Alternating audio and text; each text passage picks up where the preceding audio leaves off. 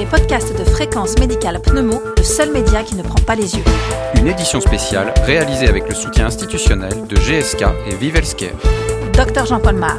Bonjour, nous sommes le samedi 18 avril. Voici le journal de la pneumologie au cours de la pandémie Covid-19. L'épidémie de Covid-19 a passé son pic dans notre pays et nous commençons à mieux comprendre cette maladie pourtant pleine de surprises. Notre édition audio de fréquence médicale en pneumologie est aujourd'hui consacrée à l'expérience de la prise en charge de la Covid-19 en pneumologie et nous avons interviewé le professeur Claire André Jacques, pneumologue et spécialiste des maladies infectieuses pulmonaires au CHU d'Amiens. Bonjour Claire André Jacques. Bonjour. Vous êtes pneumologue et spécialiste des infections pulmonaires et vous êtes en ce moment dans votre service avec beaucoup de malades Covid+. Est-ce que l'on sait pourquoi certains malades font des formes modérées et d'autres font des pneumonies qui peuvent très vite s'aggraver? Est-ce à cause des facteurs de risque? Alors, il y a encore beaucoup euh, d'incertitudes. Il y a des facteurs de risque euh, connus tels que alors qui ne sont pas forcément respiratoires d'ailleurs, tels que l'obésité, euh, dont on sait que c'est vraiment associé à un gros risque de faire des formes sévères, le diabète. Les pathologies respiratoires chroniques sont a priori à terrain à risque, même si on constate pas forcément énormément de nos patients qui reviennent avec une infection Covid. Après, il y a tout ce qui est euh, patient avec des certaines immunodépressions qui peuvent aussi euh, être à risque. Pas forcément de faire une forme plus sévère, mais décompenser une pathologie sous-jacente qui, elle, va emporter les patients. Je dirais qu'il y a deux choses, c'est-à-dire qu'il y a des, patients qui sont peut-être plus à l'aise de faire une forme sévère en elle-même de Covid et des patients qui, euh, le Covid va décompenser une pathologie sous-jacente et qui va gréver le pronostic par la décompensation de la pathologie en dessous, pas forcément par la gravité du Covid en lui-même.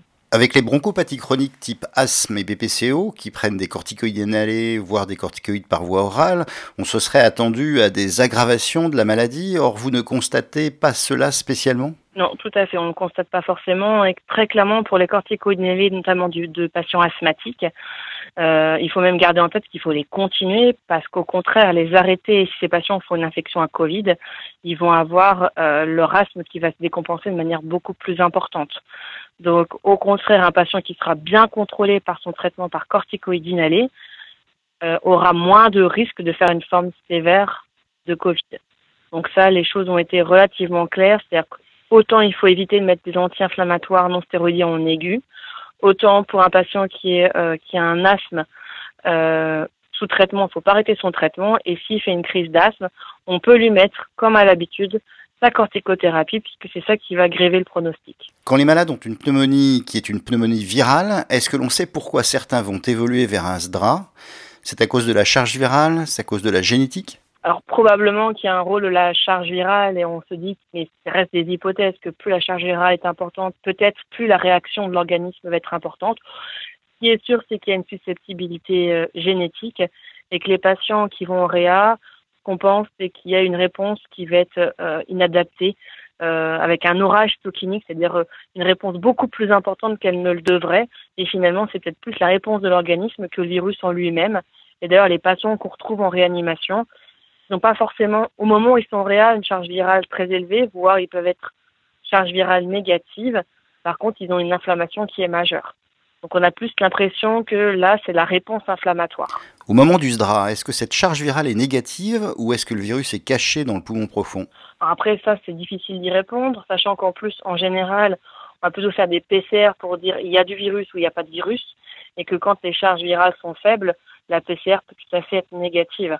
Après, faire une charge virale euh, ça, ça peut se faire de manière quantitative, mais c'est pas de la routine. Est-ce qu'il y a différents types de SDRA et comment est celui de la Covid? Alors, on pense qu'il y a différents types de SDRA et très clairement, le SDRA du Covid n'est pas le même que les SDRA qu'on prend en charge habituellement. Euh, notamment, ils ont une compliance pulmonaire normale. On a plus l'impression que c'est du dommage alvéolaire. Donc, c'est c'est un SDRA un petit peu différent de suite dont on a l'habitude sur des infections bactérienne, par exemple, pulmonaire. Donc c'est un SDRA différent C'est différent de, de, certains SDRA de, de la grippe. C'est vraiment un SDRA très particulier pour le Covid qu'on a découvert avec les patients. Et quel est le délai de survenue de ce SDRA On parle d'une période critique du 7e au 10e jour? Moi, je pense que, enfin, là, là encore, c'est des hypothèses. Hein, ça semble plus être euh, un problème, en effet, de régulation de la réponse qui est euh, à ce moment-là euh, trop importante, entre guillemets, et qui fait cette inflammation et euh, ce, passage en réanimation ou cette dégradation euh, temporaire, c'est vrai que lorsqu'on a passé ce cap, on est plutôt assez rassuré pour nos patients, même si on continue à les suivre longtemps, même lorsqu'ils sont sortis, on garde un télésuivi. On a vraiment l'impression que c'est euh, à ce moment-là que la réponse de l'organisme peut être inappropriée. Au stade du SDRA ou juste avant, est-ce qu'il y a un traitement qui pourrait être tenté pour réduire la charge virale? Alors, en tout cas, on a l'idée que l'objectif, ce serait, si on doit mettre des traitements antiviraux, c'est de les mettre au plus tôt chez les patients hospitalisés. Hein. Je ne dis pas qu'il faut les mettre chez les patients en ambulatoire.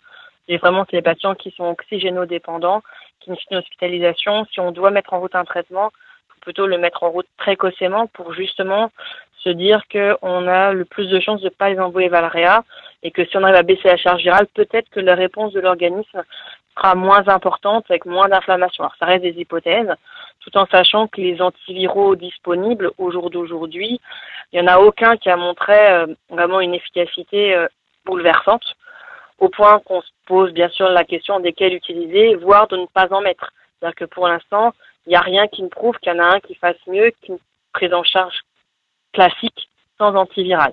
C'est difficile de ne pas en mettre et le seul moyen d'avoir des réponses, c'est inclure dans les essais, dans les essais de type Discovery pour vraiment essayer de voir si on a une plus-value avec un traitement par rapport à ce qu'on appelle le standard of care, c'est-à-dire la prise en charge symptomatique des patients. On a vu aussi des essais se mettre en place avec des médicaments anti-inflammatoires ou immunomodulateurs. Que faut-il en penser?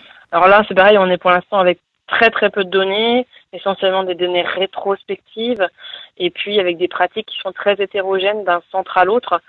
Euh, on a pour l'instant, euh, c'est difficile de, de, de, dire il faut ou il faut pas, puisqu'il y a des arguments qui pourraient dire qui pourraient être intéressants, par exemple pour un traitement corticoïde ou immunomodulateur, en disant que le, le moment où ça se passe mal, c'est parce qu'il y a justement un excès euh, de réponse inflammatoire, et donc ce serait logique de mettre un anti-inflammatoire. À côté de ça, il y a un risque de surinfection bactérienne. Et puis, euh, il y a des réponses qui semblent, quand on discute avec les uns et les autres qui ont, qui ont utilisé, on l'a toujours euh, hors étude, euh, que certains ont eu des très bons résultats et d'autres vraiment de très mauvais résultats. Et donc là encore, je, je pense qu'il y a en plus un substrat génétique et qu'on est ou pas répondeur. Alors ça, c'est une opinion purement personnelle, mais très clairement, pour l'instant, on n'a pas une, des données qui nous permettent de dire il faut faire ou il ne faut pas faire. Donc on va rester, je pense, sur du cas par cas et probablement en fonction du profil inflammatoire du patient. Et sous couvert, si on le met, euh, d'une antibiothérapie à visée bactérienne. Donc on attend les résultats des essais en cours. Voilà, il y a un, il y a un essai hein, pour la corticothérapie qui est en cours et il y a des essais aussi pour les anti-IL6. Quel est votre message pour les pneumologues alors mon message pour les pneumologues, sur l'aigu, je pense que là, les messages sont assez, enfin, relativement clairs euh, de par les publications. C'est à peu près ce que c'est, mais je dirais que le message dans l'aigu, c'est inclure dans les études, les essais en tout cas, euh, euh les, essais randomisés, donc euh, de type Discovery ou un certain nombre de PHRC qui sont en train de se mettre en place. Et je pense que c'est là ce qui nous apportera des vraies réponses pour traiter correctement les patients. Donc c'est plutôt inclure dans les essais plutôt que de faire son propre euh, choix thérapeutique. Ça, c'est le message sur l'aigu. Et le message que je dirais sur le chronique, et je pense qu'il faut qu'on qu'on s'organise au niveau de la pneumologie, c'est qu'il va falloir réévaluer ces patients pour voir s'il y a des séquelles euh, respiratoires à moyen long terme. Parce que ça, on ne sait pas du tout ce que ça va donner, mais c'est vrai que l'aspect des scanners initial et l'aspect de certains scanners en réanimation, on a déjà l'impression qu'il y a de la fibrose qui apparaît, nous fait craindre de la fibrose. Et je pense vraiment qu'il faut que euh, les pneumologues s'approprient ces patients dans le suivi. Merci Claire-André Jacques. Merci. Cette édition audio de Fréquence Médicale en pneumologie, entièrement réalisée dans les conditions du confinement, est donc terminée. Vous retrouverez toutes les informations de la Covid-19 sur le site de Fréquence Médicale. On se retrouve la semaine prochaine. En attendant, portez-vous bien.